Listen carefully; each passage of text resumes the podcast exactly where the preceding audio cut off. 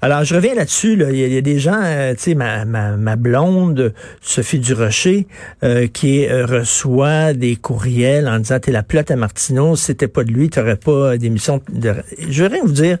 Elle a une maîtrise à Columbia euh, peut-être l'école de journalisme la plus réputée au monde à New York. Euh, Sophie, elle avait une vie avant d'être avec moi. Elle avait une carrière avant d'être avec moi. Elle était journaliste pour la presse. Elle a couvert un coup d'État en Haïti. Elle s'est fait tirer dessus comme journaliste euh, d'enquête là-bas. Euh, et elle a eu des menaces de mort en Haïti. C'est elle qui a sorti le scoop, qui est un scoop international, qui a été repris par tous les journaux à travers le monde.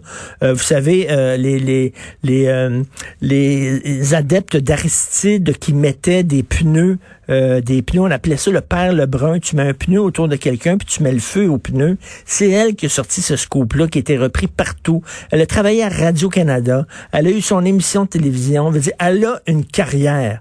Arrêtez, là.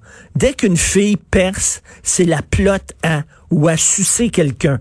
Je veux dire, ça, c'est dégueulasse. Le sexisme et la misogynie, ça existe encore. Il y a des femmes qui ont eu des jobs, pas parce que c'est la plotte d'eux, pas parce qu'ils ont sucé quelqu'un. Savez-vous quoi? Parce qu'ils sont bonnes. Puis il y a des hommes qui ont peur des femmes qui réussissent, puis il y a des hommes qui ont peur des femmes d'opinion. Mais vous êtes des minables. Vous êtes épouvantables. Moi, je suis à côté d'une femme qui a une opinion, qui a sa carrière, qui a travaillé fort, qui a fait son nom, puis je suis fier d'elle, puis vive les femmes fortes, puis vive les femmes indépendantes, puis les gars qui ont peur de ça. Fuck you. C'est mon deuxième fuck you de la journée. OK, on s'en va à notre prochain invité.